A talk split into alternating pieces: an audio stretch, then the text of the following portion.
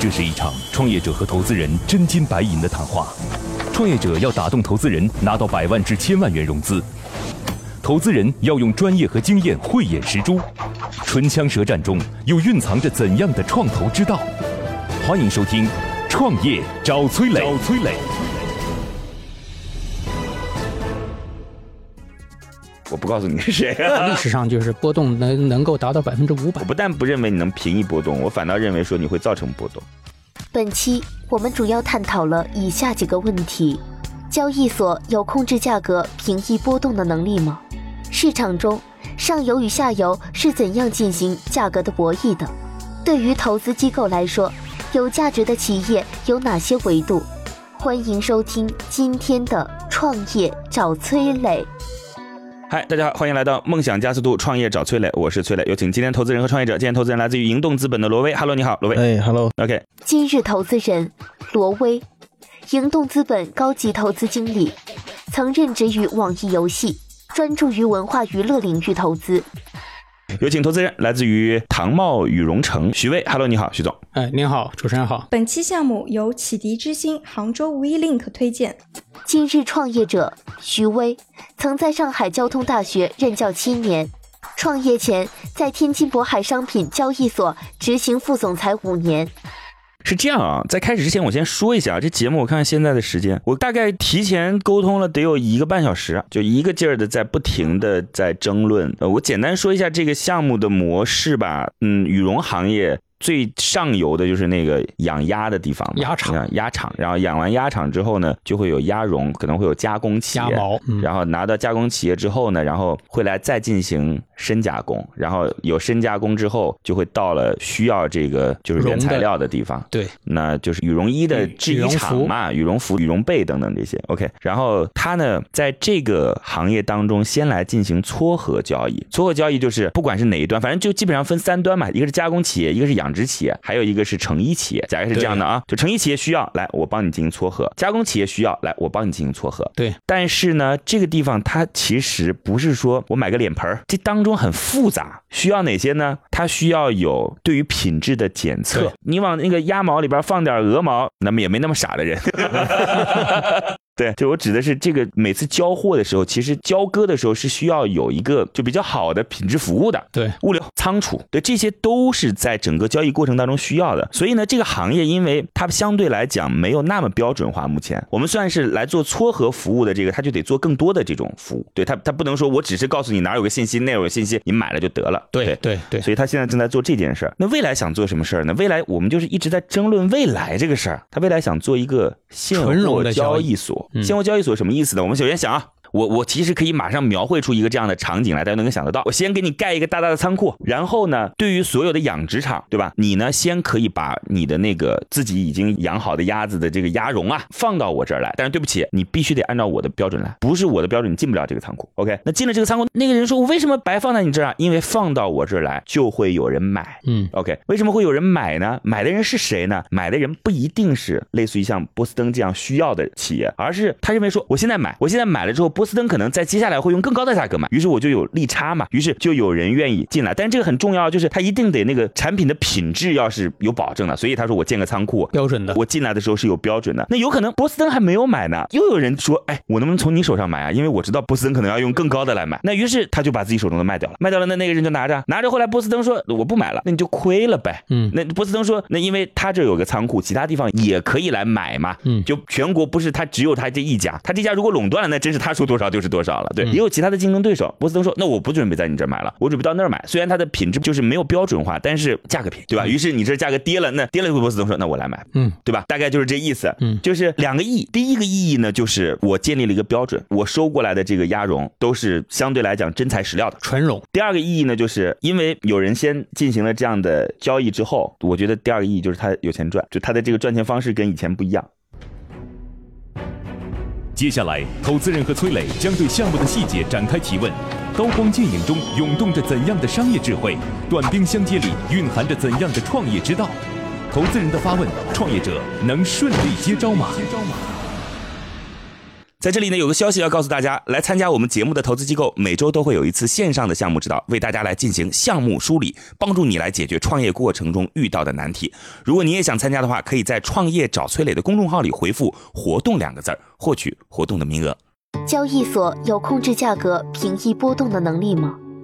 就刚才一直在纠结什么问题呢？就是创业者认为说他的这个交易所的方式是可以让整个鸭绒市场的价格波动不至于太大的，因为以前这是个企业痛点。我是认为一旦产生交易所有了这种对手盘之后，反倒会价格更高。对，无非是另外还有一个跟你差不多的仓库，然后再去平移你的价格，嗯，对吧？当然这都是两说的，因为很有可能同样是一枚猴票哦，你理解我说的意思吗？理解理解，对吧？在不同的交易所的价格是完全不同，但猴票一不一样，完全一样。我大概想说的就是介绍的就是这个内容，但是我们今天反正可以关注两点，它现在一点零版本现在还正在做撮合交易，再去做水电煤的服务。二点零版本是希望能够做一个交易所。对，这是一个挺大体量的市场嘛？嗯，对。大概有多少一年的交易量？从生产端来说，就是原料啊，原料的生产端来说，一年的产值有个两三百亿。嗯，呃，完了，这个行业的特点就是价格波动比较大。OK，啊，在历史上就是波动能能够达到百分之五百，这样的价格波动使得行业企业非常经营非常困难。我不但不认为你能平抑波动，我反倒认为说你会造成波动。啊、那这个的话，最后可能可以通过市场来检验吧。啊，因为我们是想的是把所有的货聚在这个大的水库里头，最后呢，供求在这儿会形成一个平衡啊，所以我们认为应该是可以平抑价格。至于你说炒作啊什么的，这个本身做做平台来说，它可以通过一些方式啊抑制炒作，这个就是做交易所的本身有一些风控来抑制炒作。交易所还能抑制炒作，我也是第一次听到。就交易所抑制炒作也就只有 A 股了。抑制它过度投机行为嘛？好吧，那基本情况就是这样，挺有意思的，就是很有想法。它呢既不属于期货交割，因为东西都在仓库里啊，对吧？你买的任何一个人，按照道理来讲，都是可以来完成实际买卖实际买卖的。对然后第二个呢，它也不算是我们传统意义上的现货交割，因为传统意义上的现货交割，我问你开不开发票？开发票都开发票的。那这不是扯吗？那我问你，如果开发票的话，也就意味着我只要赚了钱，因为我没有出项，只有进项的。嗯，这个东西是一百块钱买来，一百二十块钱卖出去，那二十块钱我得交税啊。开发票的话，这个就是实际传统企业生产中，它开发票的道理是一样的啊。至于他那种做价差的进出，我们是用代开票公司来实施的。OK，好吧，那就大部分是代开票公司。因为这个整个的这个未来我们说的那个池子的参与啊，嗯并不是说我是指望的都是社会资本进来。了解啊，本身行业他们觉得也有在做这个事情啊。那传统现在的生产企业，他们都在做贸易，本身它就是在做一种我跟你讲，甭管你传统企业是干嘛的，嗯，但凡只要是你参与到的，你最终拿来不是当原材料用的，你只是拿来进行一轮，我是买了别人手中的，最终准备卖出去的。对你如果要开发票，那对不起，但凡你有利差，你就得交税，嗯对吧？除非你企业的生产成本很高，可以去抵这一部分的，对吧？嗯那不一定，你你有可能企业那边自己的发票还不够呢。嗯这个问题呢就比较复杂了，大家也不一定听得懂我在说什么东西，这是个实际问题，一定是有其他方式解决的，就无非是不愿意告诉我们而已，否则交易什么呢？我觉得这是个风险点。其实我想问的东西也挺简单的，嗯就是您刚才说的整个上游总也就两三百亿一年，嗯对吧？对所以说哪怕我们整个仓库全都吃下来，嗯，也就一个两三百亿的仓东西放在里面，其实也不算特别大了。对对，然后我们的理想的换手率是百分之百分之二十百分之二十，是一个月吗？一年。全年是吧？那那那那啊，不是那不是，就是有百分之二十是一个月换手一次，完了以后整个全年呢全部换，就剩下的百分之八十一年换手一次。那在理想情况下，哪怕我们这个交易所把整个全中国的亚绒都收集过来了，嗯，我们按照是千分之三的佣金佣金来算的话，这一步的话是才上限是多少钱？就是从这个佣金收入来说的话，我们测算了一下啊、嗯基本的大概能达到一千多万啊。如果要是换手率，我说的百分之三十，对，百分之三十的一个月换手一次，能达到将近一个亿。一个亿是吧？也就是说，哪怕我们达到全国都垄断的情况下，我讲的不是全国，不是全国。如果全国的话是几个亿了。OK，那也没关系，就是嗯，哪怕垄断全国，上限也才几个亿，这样子的话，可能是会不会对一个公司来说想象力太小了一些？嗯，对，呃，这个是我们在做羽绒嘛，啊、嗯我羽绒呢实际上是一个这类行业的一个探索，对啊，未来的我的计划是把它扩展到整个轻纺。那跟羽绒类似的有羊绒、嗯有真丝、有皮草、有化纤、有棉纺，它的下游客户都是一样的。OK，嗯，那整个从波动角度来说的话，他们也都会像羽绒这样子上下波动百分之五十吗？呃，那个有的大有的小啊，嗯一般你像羊绒啊、什么真丝啊，那个啊，有的可能比这个羽绒波动还大啊，那有的像棉纺啊，那是波动可能没有那么大，但是它体量大。但是国家有大宗商品交易所啊，国家大宗商品交易所的话都是期货，它不是实物的一个，不是现货，不是实物当场。交割的。但是有时有现货的交易所啊，呃，没有就无非是做的不好，怎么没有？我们朋友拿到拍照的都有，这是啊，那些都是实际上在做，就是现在国家证监会不许不允能说他许做的。做的不好，不能说没有。呃，不是做的不好，因为我认为他们不是做的现货，因为国家也不认为他们做的现货，都是认为他们是定性为类期货，他们的交易方式都是类似于期货的。现在的的确是叫停了，就在大概今年上半年的时候叫停的。从呃两年三年前吧就开始，国务院三十八号文出台，从现在的情况来看，那你是没有没有实际上关于有有现货交易的所的牌照啊等等这些。呃，因为我们不需要这个牌照的问题，因为我们做的就是跟传统的生意一样啊，实物的买卖啊。我为什么叫交易所模式呢？因为我们做标准化，因为解决质量问题，用标准化商品来做，所以呢啊，最后标准化问题解决了所有它那些很多很多交易过程中的繁琐的问题。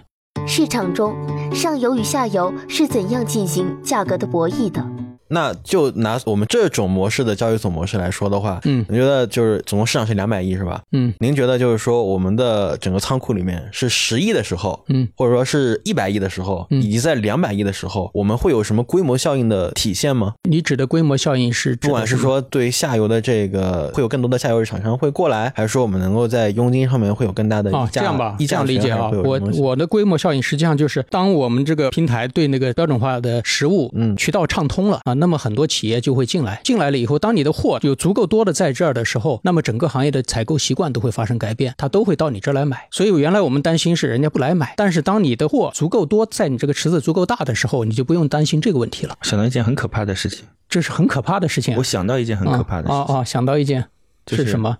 你的规模效应就会让我的羽绒衣涨价。啊，那不会的，哎，嗯这个市场都是我想到的那个结果都是环环相扣的。当你羽绒衣涨价，没有消费者买单啊，那么就意味着到最后人家不做羽绒衣了。那你这个你这个羽绒本身，如果要是人家不用了，它那就是没有价值的嗯，啊，它不可能用在别的地方。羽绒衣有替代品吗？呃，那棉衣啊，棉衣是替代品啊。棉衣如果能当羽绒衣的替代品，现在羽绒衣什么事儿了？那现在实际情况就是这样，因为今年呃，因为那个一个寒冬嘛，导致了啊、这个羽绒。价格一直在上涨，那么有很多上游的哦下游的那个羽绒服厂啊，他们不做羽绒衣了，那他宁可去做棉，做其他的。他做了羽绒衣，因为价格太多，他没法赚钱了。他终端消费者不买单，那个上不去的。那就是我没羽绒衣穿了。嗯换棉衣吧。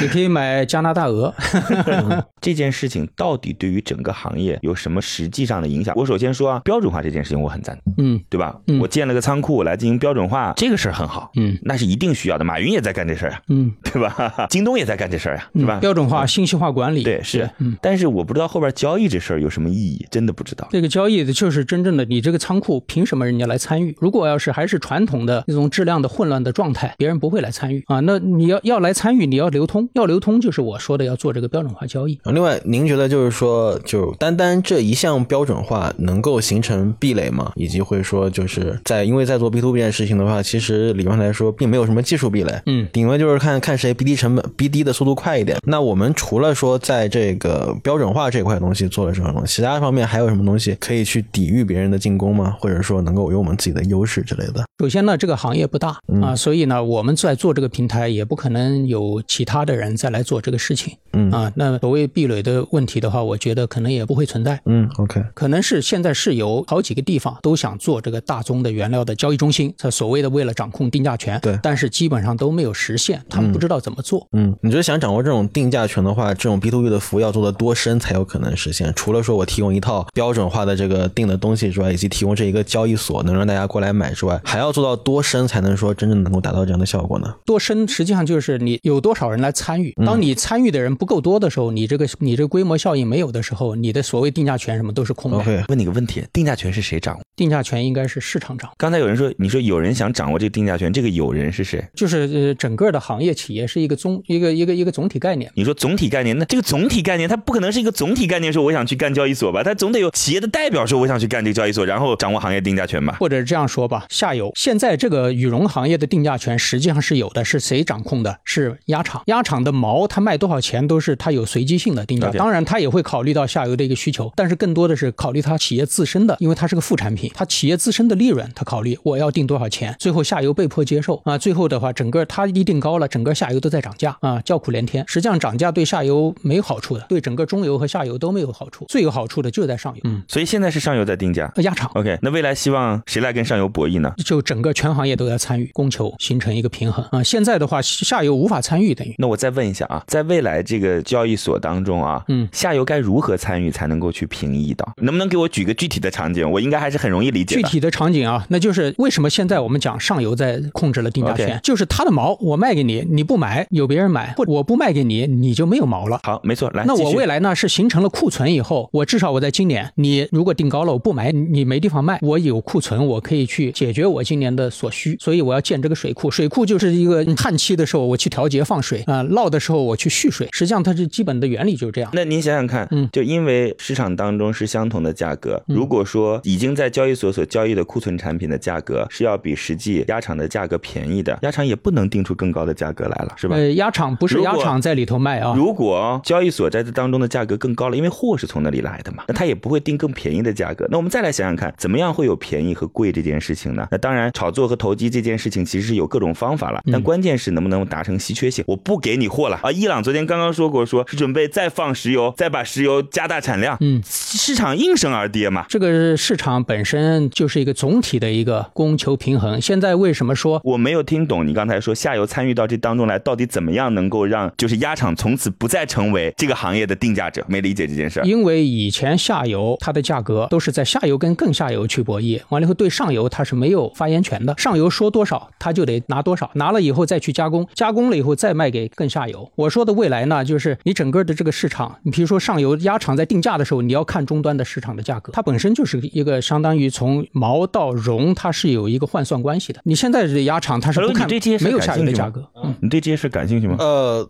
我在努力的听着的。哎，别别别努力！哎，你你你一直在探讨交易所的你对于这件道理就你对于这件事情会会有有兴趣吗？我是天生就很有兴趣的。我其实因为我还是偏投文化娱乐多一点 OK 所以这方面我知道这是一件好事儿，也是那个有意义的事儿。嗯，对。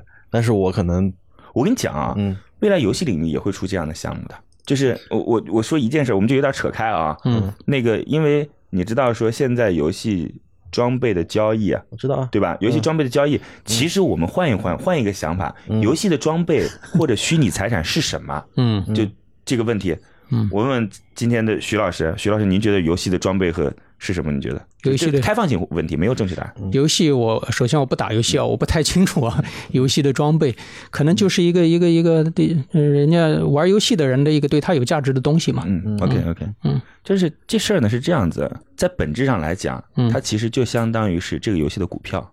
我觉得这个哦形容特别贴切。嗯，这么理解。特别贴切，就这个游戏如果很好，它的装备一定会越来越高。你想以前传奇的时候，一把屠龙卖多少钱，嗯嗯，对吧？？OK，一旦这个游戏没人玩了，嗯自然这个装备就会越来越低嘛。哦，你这样是从一个从一个金融的角度去理解了。然后呢，我们可以考虑两件事情。第一个是 A 游戏的股票能不能换成 B 游戏，这件事情当然需要一些其他的方式了。嗯嗯第二个方式是我能不能去购买这个游戏的期货，懂我意思吗？嗯，这很有意思。嗯对吧？就是我就哪怕你做游戏的，嗯。它也有可能会涉及到这些事儿。嗯嗯，对，我说两句，我相信徐老师就懂我意思了，对吧对对对？那所谓的期货就是游戏众筹嘛，游戏众筹我给你什么东西来完成你对这个游戏的预期，但是可能参与这个人不是为了玩游戏的，而仅仅是为了炒作，嗯。对吧？因为对对对他有一个判断嘛，说这个游戏未来是能火的，我对。今天花三千块钱，明天就是三千五，对对对对，嗯。就就是这样，这对。很有可能会出现。对。已经有很多游戏工作室，我反正我最近碰到了一个特别牛的团队，嗯。我不告诉你是谁，回头线下告诉你，对对 OK 已经在整了。嗯。OK，嗯。对于投资机构来说，有价值的企业有哪些维度？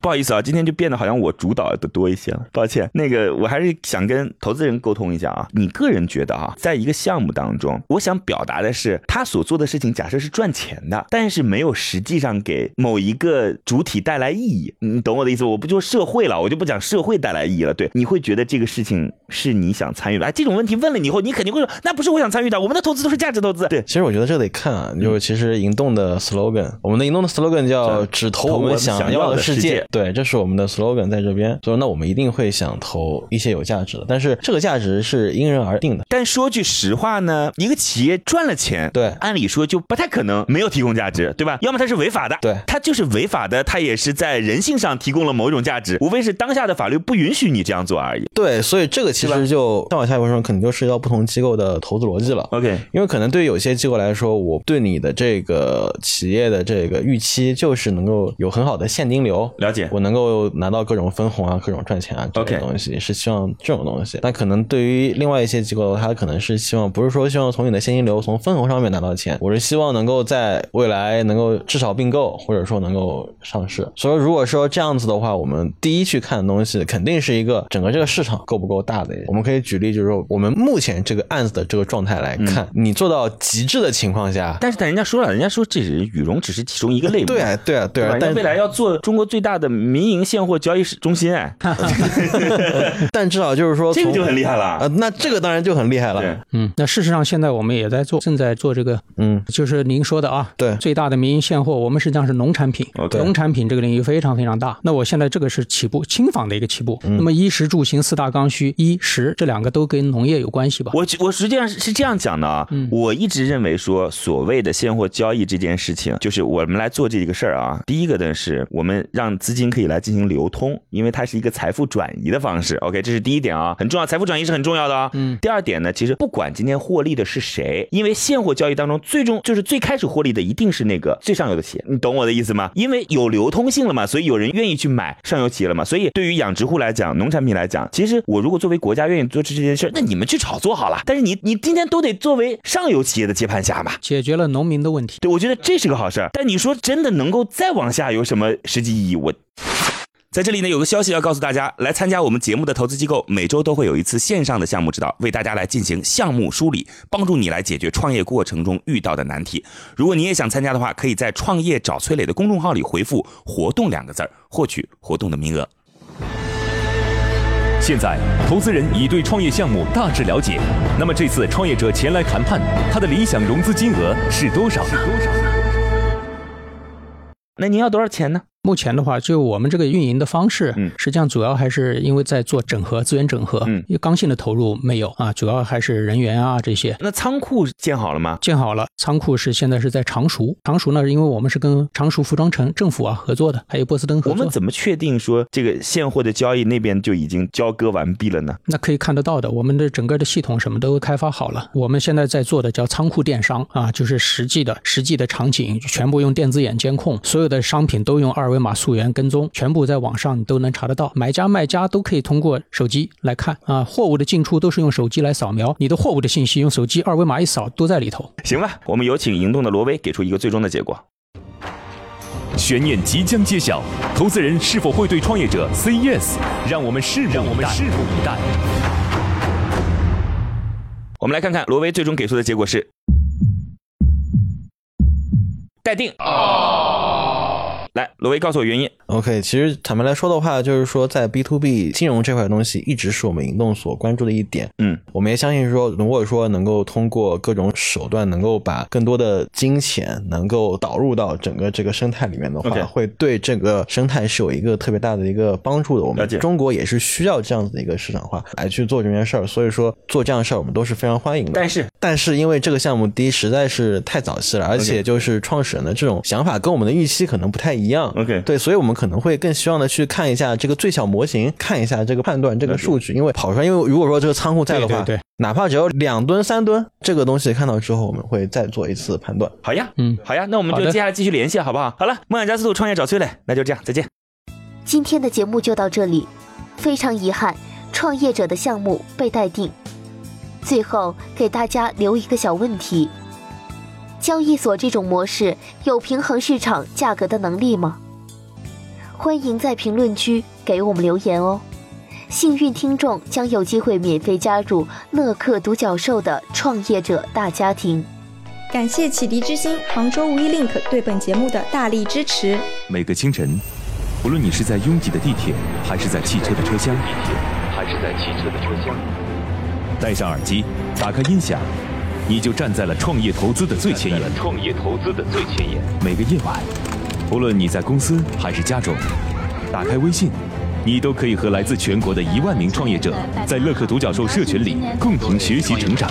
各位听众朋友，大家好。每个周末，不论你在钱江两岸还是在珠江三角，走出家门，你就可以参与到乐客独角兽会员当地线下聚会交流。那么今天，呃，我跟大家分享的主题。乐客独角兽三年时间，帮助一万名创业者在孤独的创业之路上勇往直前。乐客独角兽聚焦投资百课时干货分享，思考有理有据，要合作不空谈，要合作不空谈。乐客独角兽汇聚最优秀的创业者。乐客独角兽汇聚最优秀的创业者。加入乐客，拯救你的创业人生。我是李阳，我是创丰资本的郭山。庐山资本、的同资本。乐客独角兽，每个梦想都值得尊重。